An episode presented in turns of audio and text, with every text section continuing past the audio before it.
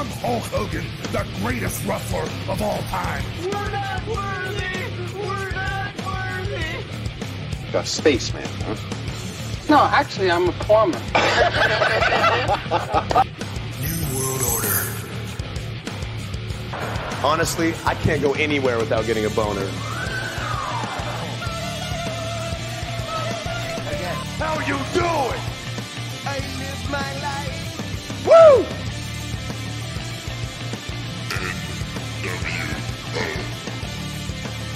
The Rock says, Sweet baby Jesus in the office. Alors bonjour ou bonsoir, euh, Jonathan Drapeau du Wrestle Rock Podcast. Alors, euh, j'espère que ça va bien. Je suis avec euh, mon co-animateur Benoît Laferrière et qui est Nostradamus. Comment ça va, mon Ben? Ah, ça va numéro un. Euh, en passant, c'est la première année d'existence du Wrestle Rock Podcast. Et quoi mieux que d'annoncer cette merveilleuse nouvelle en ayant un invité très spécial, Pierre-Carl Wallet, mesdames et messieurs, a.k.a. PCO. Comment vas-tu, Pierre-Carl? Ça va très bien, vous autres, les gars? Comment ça va? Un. Ça va super bien. Euh, merci beaucoup, Pierre-Carl, euh, d'avoir accepté euh, notre invitation. C'est euh, du fond du cœur. Merci beaucoup. On sait que tu es très, très occupé. Et puis, euh, on a eu quelques petits problèmes techniques. Mais euh, voilà, donc euh, on t'a euh, finalement. Donc euh, voilà. Alors, euh, commençons euh, tout de suite euh, vivement dans le sujet. Donc, en fait, euh, euh, Pierre-Carl, on voulait savoir, euh, toi, depuis quel âge as-tu commencé à aimer la lutte professionnelle? À peu près là où, ben, quand je commençais à jouer au hockey mineur, on a des pratiques à 6 heures le matin, souvent à la fin de semaine. Puis sur le câble, il y avait une émission que j'appelais La lutte grand circuit. Puis il y avait des un documentaire sur Édouard Carpentier. Euh, ça a été mes. Comme euh, puis mon grand-père écoutait la lutte le dimanche matin aussi, je pense, euh, sur le matelas. Je pense que ça s'appelait quelque chose du genre. Puis, Ouais, euh, avec l'arrivée de la télé, dans le fond, euh, si de Ouais. mémoire, mon père m'avait dit que les deux émissions qui étaient euh, diffusées à l'époque, il y avait la famille Plouf, il y avait le hockey, puis il y avait la lutte. Fait que Ouais. j'imagine. juste avant, c'était un peu Ah, avant. tu parles des années 50, là? Ouais, ouais. Il y avait plus de postes que ça. euh, ben, je pense, là. Tu sais, écoute, j'étais comme vraiment jeune. J'avais peut-être 3-4 ans quand j'écoutais ça avec mon grand-père. Mais euh, j'ai vraiment pris goût à ça à l'âge de 12 ans, à peu près, à une pratique de hockey. Euh, ma tombe, puis oui, j'avais 10, 11, 12 ans. Euh, ça m'a vraiment intrigué, puis j'ai vraiment aimé ça assez pour demander à mon père d'aller voir des shows live à un moment donné. T'as pogné la piqûre assez rapidement? Ouais, ouais, moi à 14, ben, tu sais, euh, jeune, je voulais joueur de hockey. J'ai Ouais, ouais. j'ai fait ma première école de hockey à deux ans. Après ça, j'ai joué au hockey, tout mon hockey mineur. Euh, après ça, la lutte, j'ai bien gros bien gros aimé la lutte. Puis euh, après, j'ai eu un accident à mon œil quand j'étais puis oui. Je pouvais plus, j'étais obligé de jouer comme du mais le 2A voulait plus me prendre, il avait peur que ça soit dangereux les mises en échec ou tu sais, qu'il arrive euh, tu sais, que le jeu t'invite puis j'avais juste un œil. Fait que euh, tout de suite là, j'ai commencé à penser plus à la lutte. Puis comme à 14 ans, genre, j'étais comme quand que le monde me dit tu veux faire quoi plus tard dans la vie, mais lutteur professionnel. tu sais, C'était des. Euh, c'est qui le, le gars qui t'a entraîné? C'est avec qui tu fait tes débuts? Je veux dire, le, le professeur Tavis, c'était qui? Ouais, ben c'est dans ce temps-là, c'était pas mal euh, sans le savoir. Je suis un peu gêné de le dire avant, tu sais. euh, mais c'était les loisirs Saint-Jean-Baptiste avec euh, Pat Girard. OK. Lui, il avait formé avant Mad Dog Vachon, Charles Charland, Pat Patterson, euh, les, euh, les Rougeaux Johnny puis Jacques. euh, Wow. Il avait formé plusieurs. Puis moi, je n'étais pas au courant de, de son passé à Pat, à Pat Girard, euh, au loisir Saint-Jean-Baptiste. Mais il avait entraîné Pat Patterson aussi. Puis euh, moi, je pensais que je savais que Pat, parce qu'il nous, il nous, il nous il était quand même âgé. Quand moi, il m'entraînait, il était en- presque en fin de vie, pareil. OK. Il était dans, passé son 70 quelque chose, tu sais. Mais euh, il nous contait toutes ces histoires de. Il avait été bien populaire en Europe. Tu sais, j'avais de la misère à mettre, mettons, euh, une jeunesse avec le personnage, pour m'imaginer comment il pouvait être po- si populaire que ça. Mais, tu sais, euh, ça a été quand même une, une, super bonne école pour moi. OK, puis euh, ton idole de jeunesse dans la lutte, c'était qui? On le préféré, dans le fond? Ouais, euh, c'était beaucoup Ricky Martel, c'était beaucoup euh, Dino Bravo, King Tonga, les Road Warriors. C'est euh, des gros noms? Ouais, ben, tout pour des, diffé des différentes raisons. Euh, mais euh, c'était un peu la fin de la lutte internationale, puis le mélange de lutte internationale avec WWF. Là, il, y avait beaucoup aussi de monde que j'avais commencé à écouter un peu la AWA aussi euh, sur euh, ESPN, sur le câble, les Rockers, euh, Mar Marty Jannetty, Shawn Michaels, ça, s'appelait les Midnight Rockers hein, ouais. avec Vince. J'avais déjà comme des gars que j'aimais, c'était sur le Showboat à Vegas. Euh, au casino, puis euh, il y avait quand même des lutteurs que j'aimais pas mal aussi dans la AWA. OK, super. Et puis, dans le fond, euh, suite à ta formation, c'est vers quelle année que tu as commencé à faire ton premier combat? Puis c'était contre qui? Euh, je me, me souviens pas les noms des gars de mon premier combat. c'était c'était vraiment euh, à l'école de lutte. OK, OK. Euh, il y a des noms qui ont. Il y a des noms que je me souviens très, très bien. Là, des, des, des, des, noms que je pourrais dire l'UJ Pro, euh, les Dragons. Les gars, ils luttaient souvent comme, euh, comme extra pour lutte internationale. Les gars, des les, les tops des loisirs. Tu avais Dan Ferris, tu avais Black Diamond, tu avais. Euh, après ça, tu avais des gars qui avaient été vraiment euh, pas mal loin dans les circuits internationaux comme Sonny War Eagle, euh, Bob, pas Bob de la Serra, mais Rocky de la Serra, des fois, il pouvait venir, ou Georges Guimont. Des gars qui avaient quand même été à Détroit, un peu partout, qui, qui avaient connu le tabac de la lutte, puis qui, qui nous racontaient un peu les histoires, puis qui m'ont donné le goût de d'aller sur la route, puis de vivre de la lutte, puis de voir ouais, un territoire vraiment de. Euh, en parlant de euh, sur la route, euh, Pierre-Carl, on a fait nos, nos recherches puisqu'on a, on a lutté pendant plusieurs années. Et puis, on aimerait t'entendre. Parle-nous un peu de Double Trouble. Ouais, ben, c'était mon. C'était vraiment ma, ma, première grosse gimmick qui a quand même marché fort. Là. Moi et Nelson Veilleux, Brick Crawford, on a. Ouais, ouais, ouais dans le fond, c'était supposé être Brick and Wall Double Trouble parce que lui, la brique était un peu plus que moi, mais moi, Wall, c'était mon nom de hockey dans le collégial. OK. The Wall. J'aimais ça, le nom de Wall. J'ai regardé The Wall, puis j'avais dit, lui, ça ferait bien Brick and Wall, tu sais. Puis, euh, Double Trouble, puis quand on est arrivé en Angleterre, ben, on a fait la pluie puis le beau temps en France, en Angleterre, en Allemagne. Puis euh, le promoteur là-bas, Brian Dixon, il nous avait donné la tune euh, If you're looking for trouble, du du du du du. La tune d'Elvis. euh, c'est pas un secret pour personne. Mais tu as été champion par équipe à trois reprises avec les Québecers, avec Jacques Rougeau. C'est en quelle année que tu l'as rencontré pour la première fois? En 93.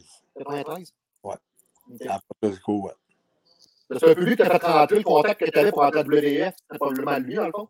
Ben, tu sais, il euh, y a pas quelque chose qu'on ne saura pas à les téléphones qui se sont faits en arrière-scène ou à porte fermée. Je peux pas te dire comment tout s'est fait. Je sais que lui, il m'a vu lutter. Je sais que Raymond avait pris sa retraite. Puis j'imagine que il y avait une opportunité de d'équipe de parce que des Rougeau Brothers euh, Jacques aimait beaucoup le, le, tag team. C'était comme un naturel un peu. Fait que euh, j'ai fait mes try-outs tout seul en single. Okay. Et après ça, euh, j'ai eu un appel de Jacques qui m'a dit qu'on commencerait, mettons, euh, en juin 93 au TV Tapings de WWF. Nice. Okay. Et puis, euh, dans le fond, euh, ben, tout le, le, le, cheminement, dans le fond, euh, du, des, des, des, Québécois, vous a amené à lutter avec plein, plein, plein de lutteurs. Et puis, c'est avec qui vous aviez une belle affinité pour faire vos combats. Ah, je pense que notre, meilleur, notre, ben, ben, notre bon, pas notre meilleur, parce qu'on a eu plein. Avec Brett et Owen, on a eu un, super match à Royal Rumble 80. Oh oui, excellent match. Avec, quand on a droppé ceinture au Vermont à Web Shrinkers, on a une bonne chimie avec, avec Falco puis Samu. Puis, euh, on a c'est la fois où vous êtes séparés, dans le fond.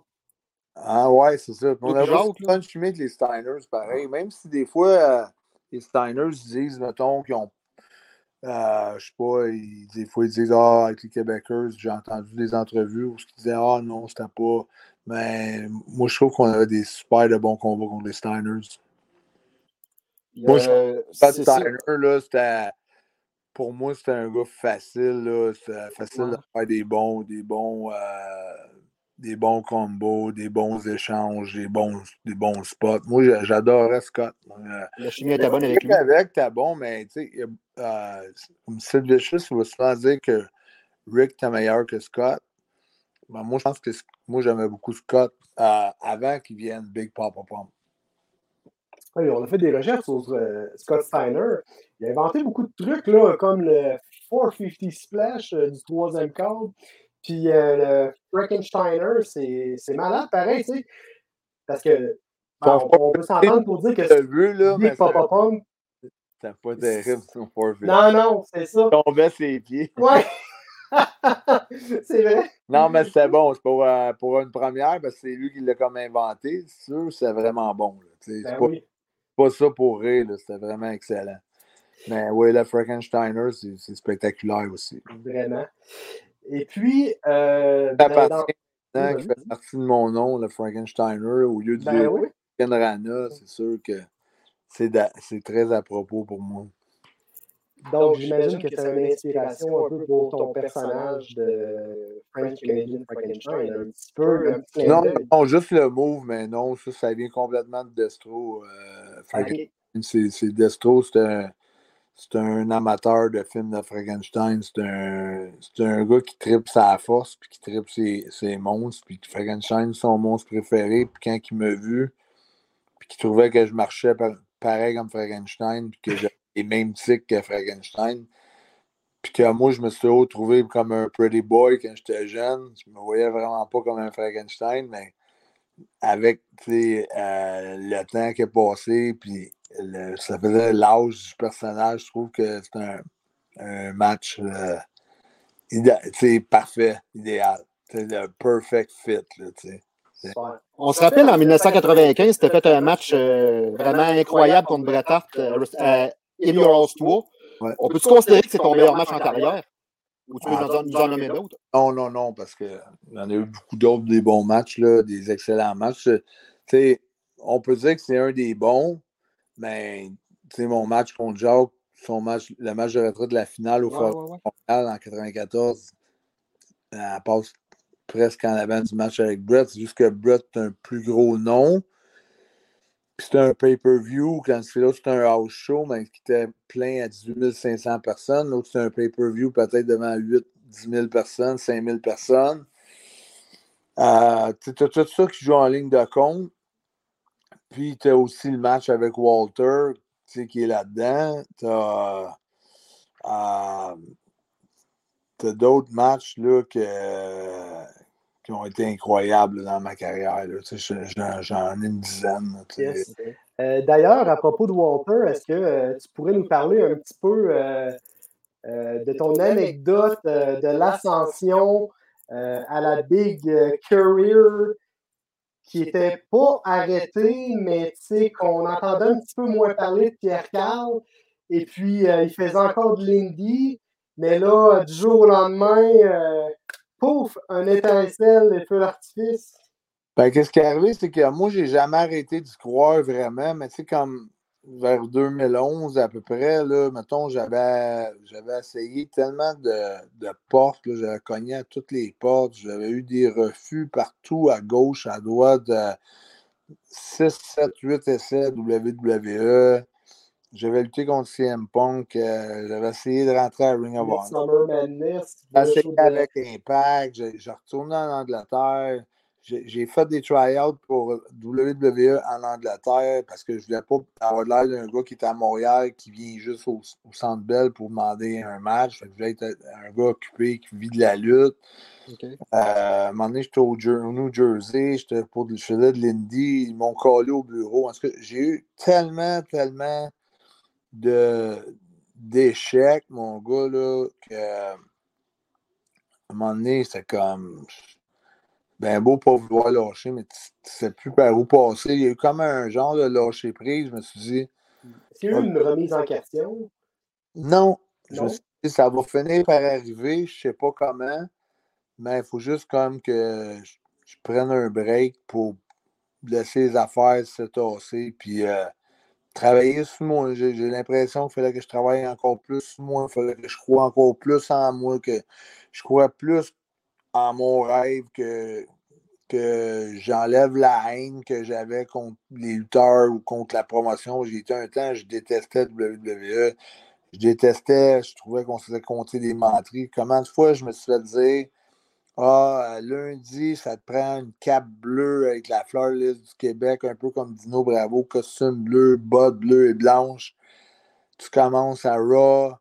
Le vendredi d'avant, on me cancelle à la dernière minute, des affaires la même. Après ça, euh, euh, Brawl for All, euh, ah ouais, tous les gars qui vont embarquer là-dedans vont avoir un gros push après. Puis ils me mettent tout contre Dr. Death, Steve Williams, avec deux semaines de notice. Je fais venir un coach, ils cancellent le match, ils le remettent une semaine plus tard pour que j'aie pas de coach. Tu sais, à un moment donné, j'étais comme. J'étais enragé, là, contre tout. Puis là, à un moment donné, j'ai fait comme. OK. Ah, ça m'amène nulle part. J'ai fait comme. J'ai travaillé beaucoup, beaucoup sur moi-même. Puis euh, tout enlever ça, cette, cette attitude négative-là, tout ce négatif-là. Puis le chemin s'est fait au fur et à mesure. Au fur que j'ai évolué, moi, intérieurement, que j'ai, j'ai guéri mes blessures intérieures, ma rage intérieure, tous mes petits problèmes que moi, je pensais que c'était les autres le problème, mais que j'ai réalisé que je me suis regardé dans le miroir et que c'était moi le problème. On dirait que tout s'est placé. Fait que Tu réponds quasiment à ma prochaine question. Euh, euh, tu avais sûrement mieux les conditions de travail à WCW qu'à WWE. Ta manière de t'expliquer ça, ton affaire. hein? Non, c'était pas mieux. Pas notre, mieux? notre première soirée, on est supposé avoir une grosse victoire contre les Nasty Boys. Les Nasty Boys vont voir Hulk parce que c'est leur meilleur ami. Puis ils disent, Ah, ben oui. pas content, ils changent le finish. Ah non. Ouais, ça a Ah, non. commencé de WCW aussi, ça a été vraiment pénible. Ouais. Puis ils, ont, ils avaient changé le finish aussi euh, euh, à l'époque euh, de ton combat contre euh, Alico Diesel à Montréal. Je crois qu'il n'y avait pas eu lieu, à moins que je me trompe, là, euh, le fameux. euh, Moi qui avais changé le finish. Tu avais été disqualifié, je ne sais pas trop, qu'on était out. Ouais, c'était un double camp. ouais. OK? Ouais, parce qu'il voulait. Faire un. Il voulait faire un Bob jobber. Ouais, ben ouais, mais c'était correct. J'aurais dû faire, euh, honnêtement, quand je regarde ça, j'aurais dû la faire le job. là. C'est moi qui est dans le tort à 2000 là. Tu sais, J'aurais pas d'affaire à m'opposer à ça. C'est juste que euh, il y a eu un build-up tu sais, qui s'est fait entre euh, moi, puis Kevin Nash, puis Shawn Michaels, que, on, de jour en jour, sur la route, on, on s'aimait pas. C'était clair et évident. Puis à un moment donné, ça m'a juste fait plaisir de dire que je me coucherais pas pour lui. Là. Ah, OK, OK. Ah, c'est la goutte qui fait déborder. Non, déborder le je t'ai rendu, je t'ai rendu comme garde. Là. Si je peux perdre contre toi ce soir, je prends mes valises, je vais en Chine, il n'y aura juste pas de finale au forum à soir, c'est tout. là. Je t'ai rendu là. là. Je t'ai rendu comme. C'était plus une question d'argent, c'était plus une question d'argent. J'avais plus de plaisir, j'avais plus de fun. Euh, c'était vraiment tough, c'était dur. C'est quand même un métier euh, beaucoup euh, mental. tu sais. Le monde dit Ah, c'est dur physiquement, tu prends des bumps à tous les soirs. C'est exigeant, c'est sûr. Mentalement, c'est bien plus Ouais. dur. Dealer avec les montagnes russes, avec les up and down, les, les, euh, les, les, les- les montagnes tout le temps. À un moment donné, Ah, ça va bien. À un moment donné, Ah, ça va pas bien. Tu as une promesse, les promesses ne sont pas euh, maintenues euh, pour X raisons. euh, plein de choses. C'est ça que j'étais allé chercher cette expérience-là, que je pense qu'à 25 ans, c'est jeune un peu, même 20 ans, 22, 23 ans, c'est jeune pour avoir des grosses runs de même, de, de, de, soudainement tomber avec des milliers de dollars. Ben, oui, il y en a beaucoup là, qui ont comme euh, explosé là, dans ce milieu-là, qui sont rentrés un petit peu trop rapidement. Tu sais, je pense à Paige, qui a été la plus jeune fille rentrée à WWE. Je pense qu'elle a été à 18 ans. Puis là, moment, on n'entend plus parler, tu sais. Euh, ben, la blessure à Edge, pour ça. J'ai su récemment aussi que Rhea Ripley, ça a été la plus jeune fille euh, à entrer au, dans la lutte au Japon elle a fait comme une run de trois mois, elle avait 17 ans. Après ça, elle a eu un try-out. En tout cas, fait que, tu sais. Euh, Storm a, a, commencé à 16 ans. Tony, tu sais, elle est bonne. Était à All Elite, elle était à, NXT. Tony, tu sais, je connais bien. C'est super bonne. Tu vois qu'elle a ça dans le sang. Elle a grandi avec ça. Elle est naturelle. Mais tu vois que si tu regardes Sony encore aujourd'hui, qui a plein de problèmes avec la justice, tout, s'est jamais remis de sa run, de sa de sa célébrité qu'elle a connue en tant que Sony, qui n'a été jamais capable de se relever de ça. Tu regardes China, elle n'a pas été capable de se relever de ça.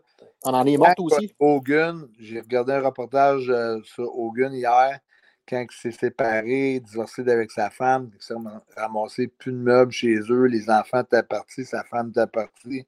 Il y a eu une aux enfers là, de 2-3 ans, incroyable. Fait, ben tu regardes Michael Jackson, tu sais, que ça a mal fini à Whitney Houston. C'est un peu ça, la lutte, tu sais. Ouais, vraiment. Tu parlais d'Hulk Hogan juste avant, tu sais. Puis Hulk Hogan, même, il a pensé à se suicider. Hein, ouais. Euh, ouais, il jouait avec. C'est la.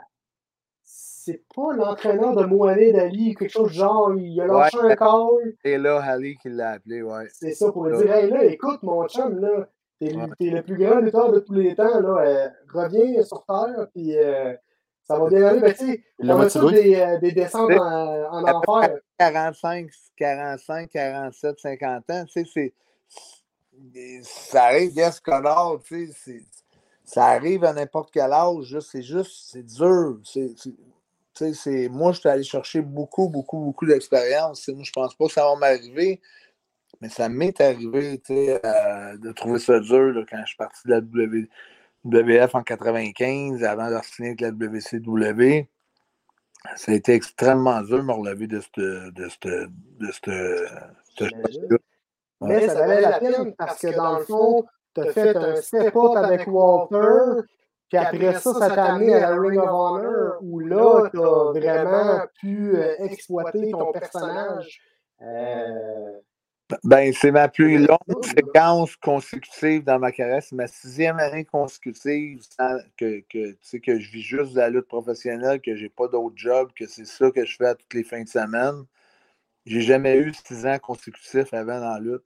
Tu sais, mettons, j'ai fait 93, euh, 94, ça a duré peut-être un an. J'ai continué un peu tout seul pendant que Jacques s'est retiré. J'ai fait 95 une autre année. 96, c'est un. Tu sais, 95, la fin à 96, c'est un peu une année off. 98, 99, c'était des années euh, signées par le E, mais peu utilisées. Après ça, tu sais, ça a été tranquille là, de 2001 à. Il y a eu TNA en 2003, un peu des CW, mais tu sais, ça n'a jamais été six ans consécutifs, full-time, sans arrêt, toutes les fins de semaine.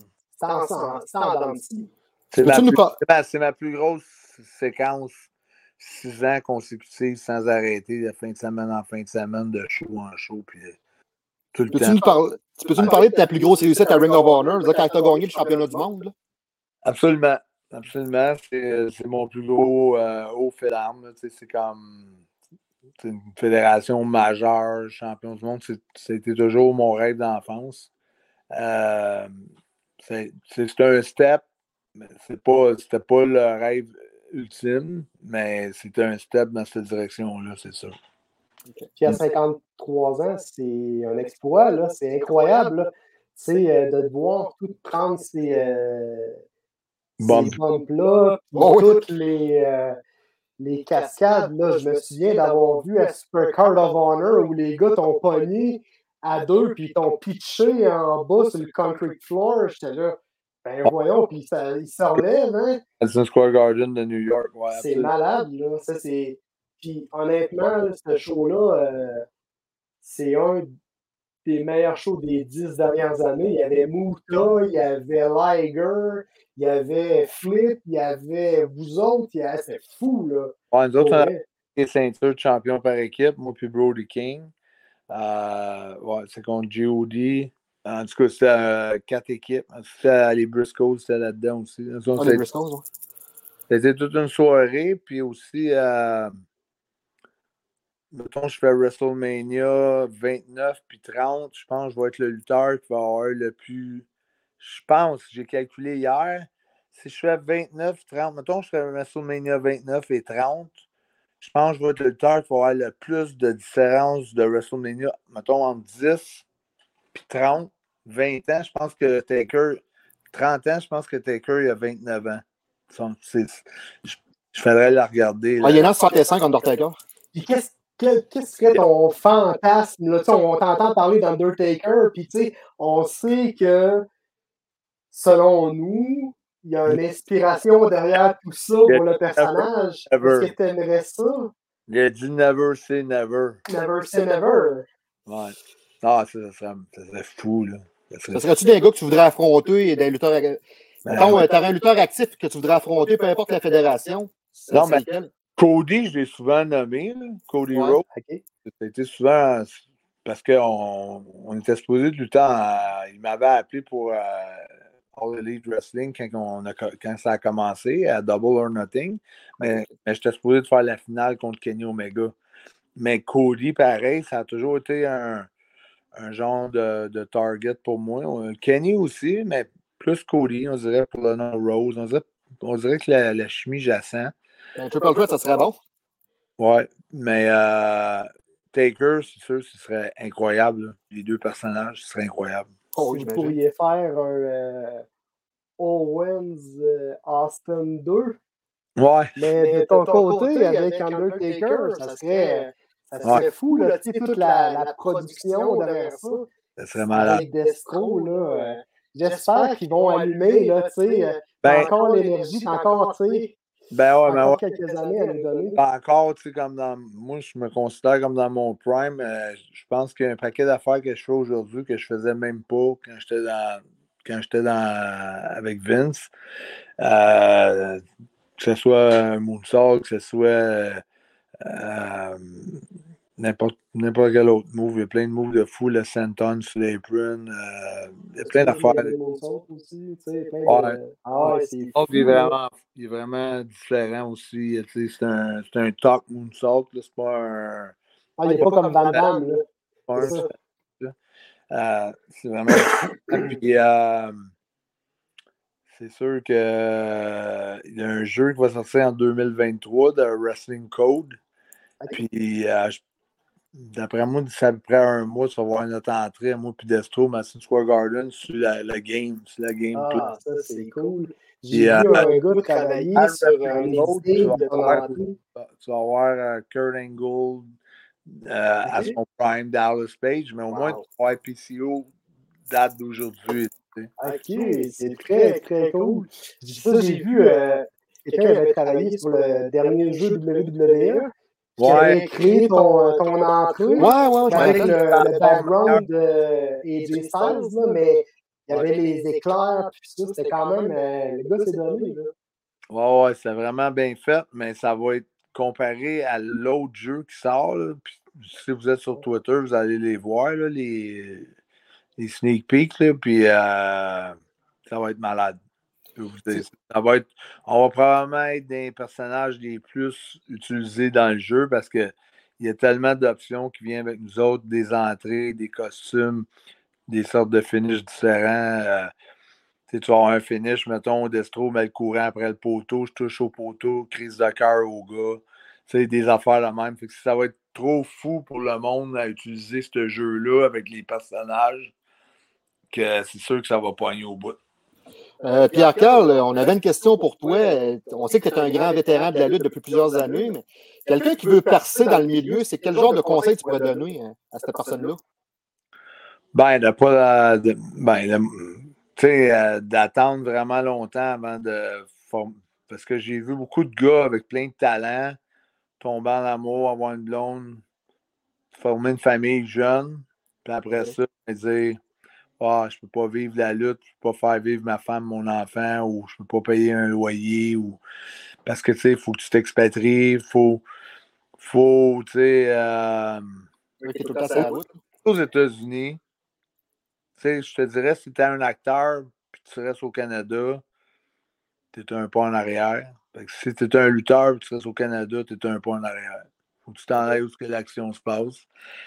C'est tous les, les, permis de travail, les, la manière de faire, puis de, les sponsors, puis tout ça.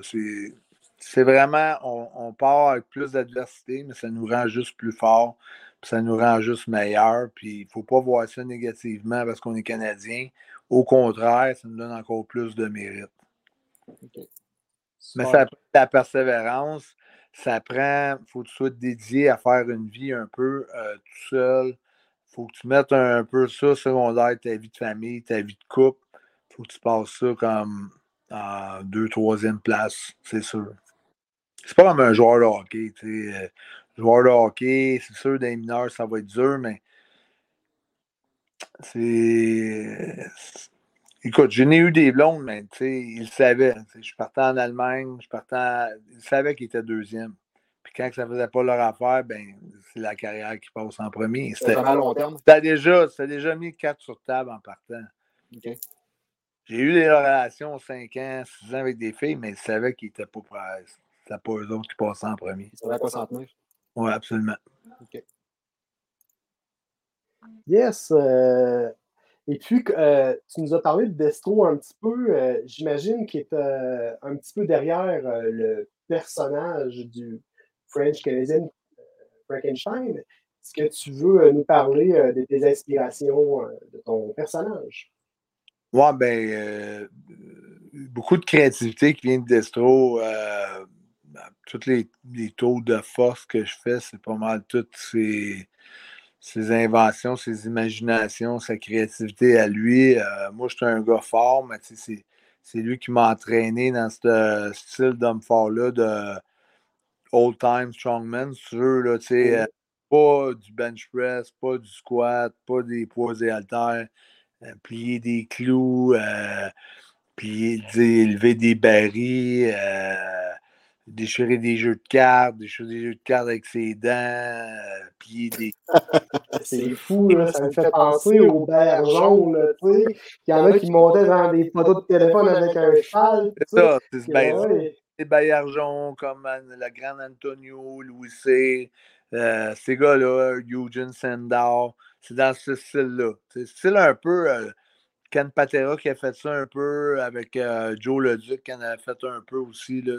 Plus ouais, euh, surtout. Ça venait comme ça avec les gars qui tiraient. Là. Ouais, ouais. Ah, c'est fou. La du gars. ouais, c'est ça. Ouais. Yes. Euh... Ben écoute, Pierre Carl, ça fait déjà euh, un bon bout, là. Une grosse demi-heure. Ben oui. Puis, euh, ben merci. Honnêtement, euh, hey, pas idée à quel point. Euh... sur Impact, je suis dans un gros feud contre Jonah. OK essayer de, de, mettre fin à mes jours euh, dans le dernier épisode. Et ouais. euh, manquez pas l'épisode de la semaine prochaine. Ça va être un gros rebondissement. Yes. Alors, ben, merci beaucoup. On était avec euh, PCO de French Canadian Frankenstein. Mon nom est Jonathan Drapeau. J'étais avec mon collègue euh, Benoît Laferrière, a.k.a. Nostradaben. merci, mon Ben. C'est plaisir, Joe. Merci beaucoup, Pierre-Carl, d'avoir accepté l'entrevue. C'est du fond du cœur. On te souhaite, on souhaite bonne chance dans, tes futurs projets.